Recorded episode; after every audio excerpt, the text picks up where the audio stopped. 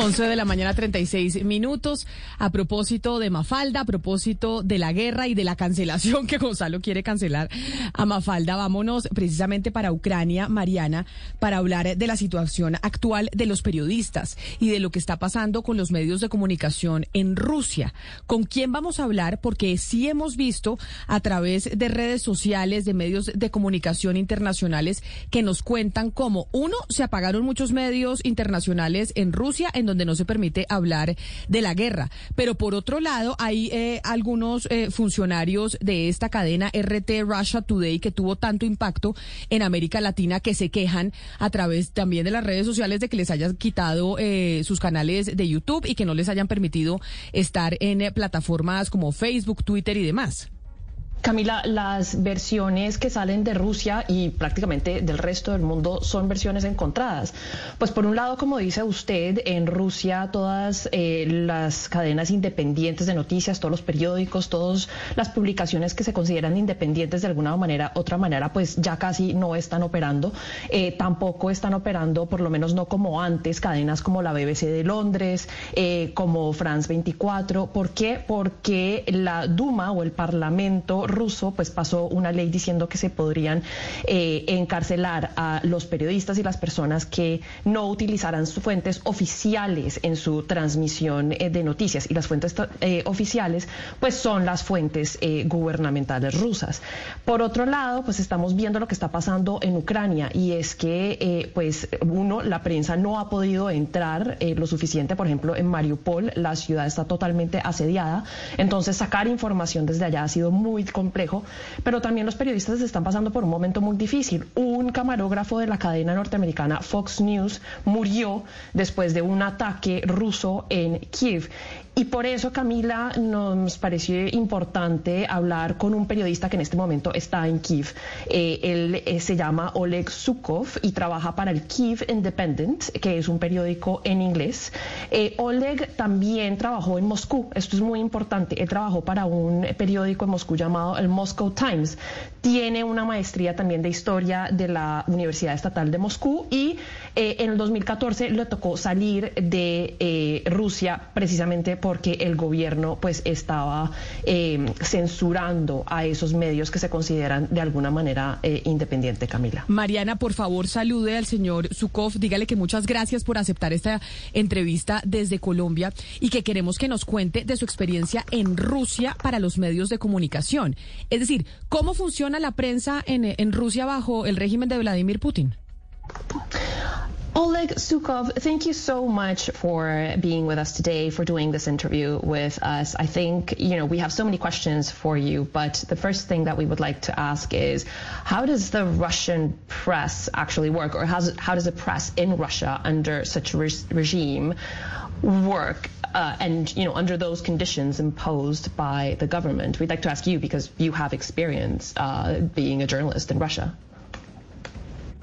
uh, hello, thanks uh, for inviting me. So uh, the situation with the press in Russia uh, was different when I worked at the Moscow Times, uh, you know, uh, about a decade ago. So basically now, it has become much worse. When I worked at the Moscow Times, there was still independent media in, in Russia, though most of the media were controlled by the Kremlin.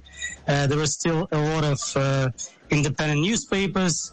Uh, and there was uh, at least one independent TV channel, Dost, but now it's uh, it has drastically changed. Uh, now, uh, when the war, the invasion of Ukraine began uh, this year, Russia, the Kremlin has decided to crush all the Romanian independent media and to censor everything. So now it's, it's almost a totalitarian state as far as the freedom of speech is concerned. So uh, several major outlets have been de facto shut down. The Echo of Moscow uh, and Dost uh, and some others, and uh, others uh, work uh, under the conditions of military censorship. So, bueno, um, Camila. Bueno, Camila. Lo que nos dice nuestro invitado es que pues cuando él trabajó en el Moscow Times, en ese eh, periódico en Moscú, es, fue más o menos hace una década, las, las cosas pues eran complicadas, eh, pero ahora eh, son mucho peores. Cuando él estaba allá todavía se veían algunos medios independientes, pues sí, la mayoría de los medios estaban controlados por el Kremlin, pero habían algunos periódicos independientes y por lo menos un canal de televisión independientes. Ahora la cosa cambió drásticamente casi que de la noche a la mañana cuando Rusia eh, decidió invadir a Ucrania hace dos semanas, hace 19 días. Eh, Rusia ha decidido aplastar a todos los medios independientes, censurar todo. Es un estado casi que totalmente totalitario, vale la pena pues eh, la redundancia, eh, eh, y esto en cuanto se trata a la libertad de expresión, es decir, casi que no hay libertad de expresión hoy en día en Rusia, solo aquellos medios que están de alguna u otra manera apoyados por, el, por el Kremlin en Moscú y también pues hay otros medios que de alguna otra manera si no disfrutan de ese apoyo, pues sí están bajo una censura militar. Mariana, por favor, pregúntele al señor Sukov por Mariupol, la ciudad de Mariupol, cómo están evacuando y qué se está viviendo dentro de la ciudad en estos momentos. Let us then shift to the actual situation in Ukraine. And, you know, we've been hearing some things about Mariupol outside of Ukraine, but we were wondering if you could tell us more. You know, what's the situation there? It's a totally seized city. How are people coming out, if they are coming out? And what is the situation like for people who are in the city? Uh, so uh, Mariupol has been uh, surrounded uh, by the Russian army and now the the Russian uh, army is trying to storm the city. And uh, so uh, the Kremlin has created uh, an unprecedented humanitarian catastrophe in uh, Mariupol. Uh, so now, like water supplies, food supplies, and electricity, everything has been de facto disrupted in Mariupol, and people are literally dying of hunger, and they are not able to use basic utilities. So, um, and um, uh, a lot of people have been killed as a result of, uh, you know, the, the Russian encirclement uh, and uh, bombardment of Mariupol. Uh, so there are some different figures, but uh, I assume it's thousands of people might have been killed in Mariupol. so. So basically, yesterday there was a humanitarian corridor uh, Uh, and uh, about 160 cars, as far as I remember, were, were allowed to leave the city. But uh, the Ukrainian authorities say that uh, Russia has disrupted this process and uh, de facto prevented more people from leaving Mariupol. Uh, because they uh, they they are constantly like all those humanitarian corridors are constantly being shelled uh, by Russian troops. So it's it's a complete disaster, and this is why I think. Uh, the, West uh, should act uh, immediately. It should provide fighter jets to Ukraine and air, defense systems, and you know because otherwise Putin will be emboldened to uh, Uh, commit more atrocities and kill more and more people and to attack NATO states. Bueno, Camila, lo que nos dice eh, Ana Cristina, eh, nuestro invitado, es que Mariupol está totalmente rodeada por el ejército ruso y que están tratando de básicamente entrar a la ciudad. Eh, el, Kremlin o Moscú pues ha creado una crisis humanitaria, una catástrofe humanitaria sin precedentes, nos dice nuestro invitado Oleg. no hay agua por ningún lado, no hay comida no hay electricidad, la, gente se está muriendo de hambre y no pueden acceder a cosas tan sencillas como, por ejemplo, pues agua o electricidad. Em, también nos dice que hay muchos bombardeos. No se sabe exactamente cuánta gente se ha muerto allá, pero hay miles de personas por seguro. No se sabe porque está totalmente rodeada, asediada la ciudad por el ejército ruso.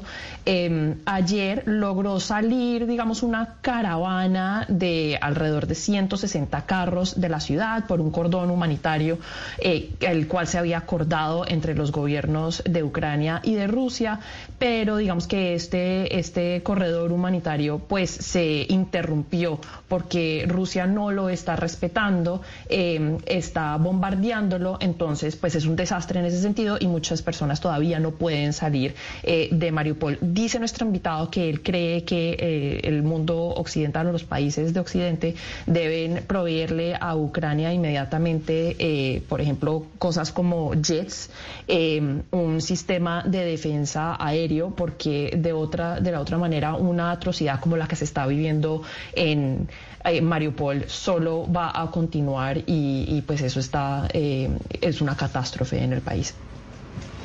Mariana, pregúntele a nuestro invitado, ya que él menciona la respuesta necesaria de Occidente, eh, él nos menciona la respuesta bélica, pero yo quiero preguntarle eh, y, volver un poco sobre el tema de la censura, sobre esa respuesta que está teniendo Occidente hacia censurar, pues, Russia Today, Sputnik, eh, también alimentar un poco la rusofobia que estamos viendo con la cancelación de estudiantes rusos en ciertas universidades, pues el famoso director de orquesta que fue expulsado de su trabajo en Múnich, eh, lo que pasó con la cancelación de, pues, de, un curso de Dostoyevsky.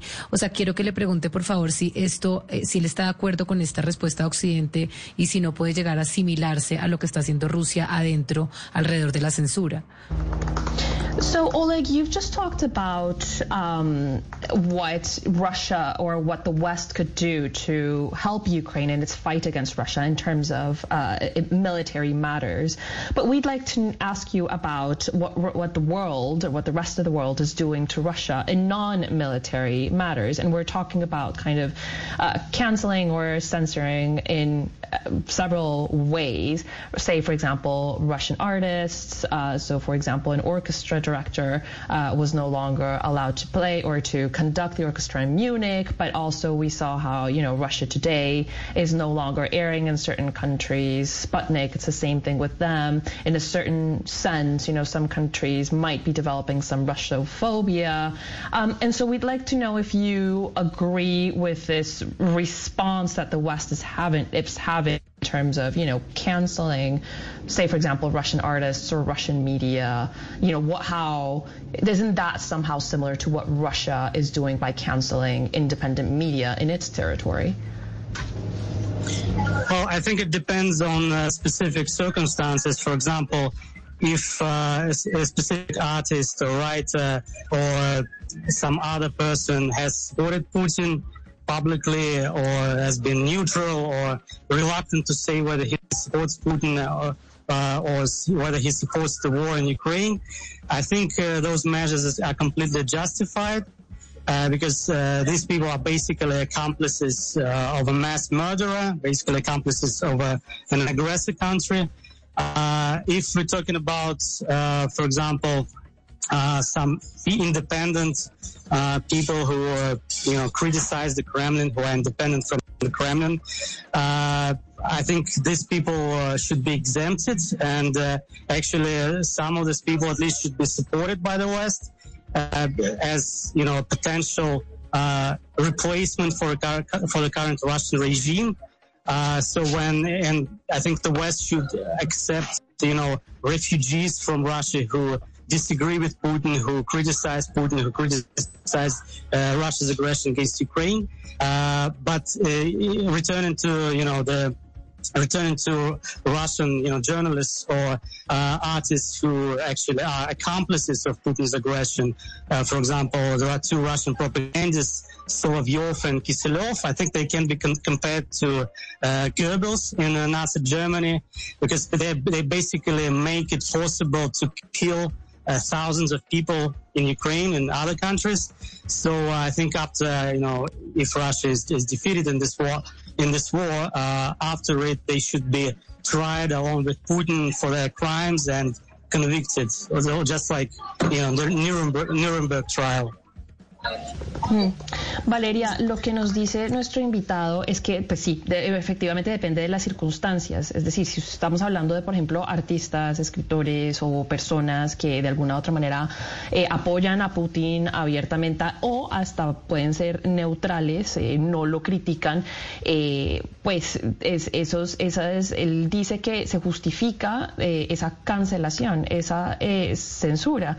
Pero si hablamos de personas que son más independientes, que digamos se atreven a criticar al Kremlin, eh, pues estas personas sí no deberían eh, de sufrir eh, esas, esas consecuencias, porque pues no, pues no son parte de lo que está haciendo el Kremlin con Ucrania. Digamos que él cree que hay personas que tienen que ser apoyadas por los países occidentales, eh, porque pues en un futuro eh, eh, no sabemos qué va a pasar, pero podrían ayudar a reemplazar el régimen ruso, como lo llama nuestro invitado.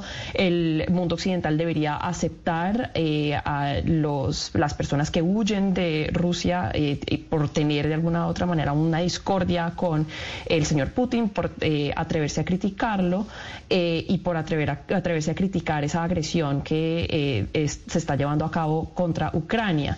Eh, pero aquellos periodistas rusos o artistas rusos que pueden ser cómplices del señor Putin de esa agresión, eh, pues pueden estar, digamos, esparciendo propaganda rusa y pueden ser comparados con aquellos en la Alemania nazi que ayudaron también a propagar esa propaganda y que eso ayudó de alguna u otra manera a que millones de personas murieran. Entonces, dice nuestro invitado que si en algún momento, pues, Rusia sale derrotada de este conflicto, pues ellos también podrían eh, ser eh, juzgados por este tipo de crímenes, se los considera un crimen eh, y pues mm, se imagina que esto podría llegar a, un, a una especie de Nuremberg, como se le llaman a esos juicios en los que se vieron envueltos los miembros de los nazis después de la Segunda Guerra Mundial.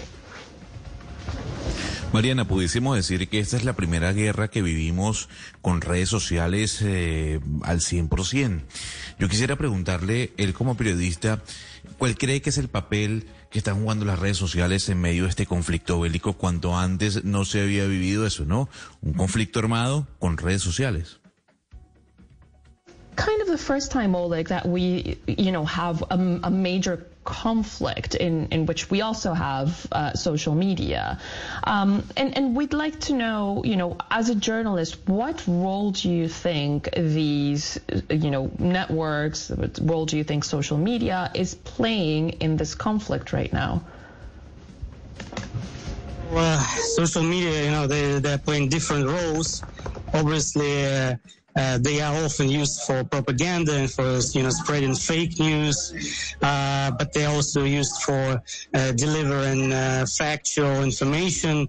So um, personally, I'm, I'm against uh, censoring you know social media. like you know, Facebook has developed very strict policy when when when it basically bans a lot of people for not complying with uh, the corporate uh, guidelines, and it changes uh, these guidelines uh, very often. Uh, I think a uh, much more suitable model for social networks is, you know, a free speech model when people can spread any information they like, and then if you trust the source, you can you can basically uh, differentiate between uh, fake news and uh, factual, trustworthy uh, information. So uh, I don't think it's uh, you know the, the it's the task of Facebook's management to enforce a, a certain opinion. there was a, a, recent scandal when Facebook initially created an exemption for uh, you know, calls for violence against Russian troops in Ukraine. Uh, so, uh, so basically, the initial uh, guideline was to ban all calls of, uh, for violence, and um, the exemption is that uh, because of the situation in Ukraine, because of the Russian aggression, they allowed Ukrainians to call for violence against Russian troops. But uh, then Russia uh, opened a criminal case against Facebook and it sort of uh, backed down and, and said that uh, they will not allow calls for violence against uh, Russian dictator Vladimir Putin. So uh, it's a very tricky uh, policy. Very, it's a slippery slope. I think uh, they should have uh, allowed uh, like complete freedom of speech from the beginning instead of constantly changing their guidelines. And the, the same goes for Twitter and other networks. Um, so uh, they, um, you know, they side with a certain political force against another force. Uh, and I think it's not the right way to do it. Uh, so, yeah. Mariana, por favor, dígale a Oleg eh, Zukov, antes de traducir esa pregunta, esa respuesta a la pregunta de nuestro compañero Gonzalo sobre las redes sociales y la política de las redes sociales en medio del conflicto, que muchas gracias por atendernos, que gracias por haber estado aquí con nosotros hoy en Mañanas Blue y que la mejor eh, de las suertes en el cubrimiento de esta guerra. Oleg Sukov, thank you so much for being with us today. We really appreciate your time in this very difficult moment, and we wish you the best of luck covering this very, very complicated war. Thank you, too. Goodbye. ¿Qué nos dijo Mariana la pregunta de Gonzalo? Uy, eh, Gonzalo, mire, eh, el, el, papel que están jugando las redes sociales pues es diferente, es complejo, eh, con frecuencia lo, se utilizan las redes sociales para, eh, digamos, pues poner propaganda, hay mucho fake news, muchas cosas falsas, pero también es cierto que mucha gente lo utiliza para sacar información que no saldría fácilmente en otros medios. el nuestro invitado personalmente está en contra de censurar cualquier eh, tipo de eh, eh, red social. Nos habla del ejemplo de Facebook, porque Facebook como que cada vez cambia sus reglas en cuanto a qué se puede publicar y qué no se puede publicar. Entonces, por ejemplo, nos dice al principio Facebook decía que pues una de sus reglas era cancelar o eliminar cualquier llamado a la violencia, especialmente en cuanto a este contexto en Ucrania. Después cambió la política y dijo que iba a permitir, digamos, eh, eh, menciones de violencia contra los eh, soldados rusos en Ucrania. Después Rusia, entonces se pronunció, el Kremlin se pronunció muy fuertemente en contra de Facebook. Entonces Facebook cambió otra vez y ese ir y venir, pues es una política muy difícil de manejar. nos dice nuestro invitado que él cree que no debería haber ninguna censura eh, eh, ninguna en, en, su totalidad, eh, deberían permitir toda libertad de expresión en vez de estar cambiando esas reglas que pues crean mucha confusión y al fin y al cabo pues también puede ser que se estén aliando con una fuerza política u otra y pues eso no, no está bien.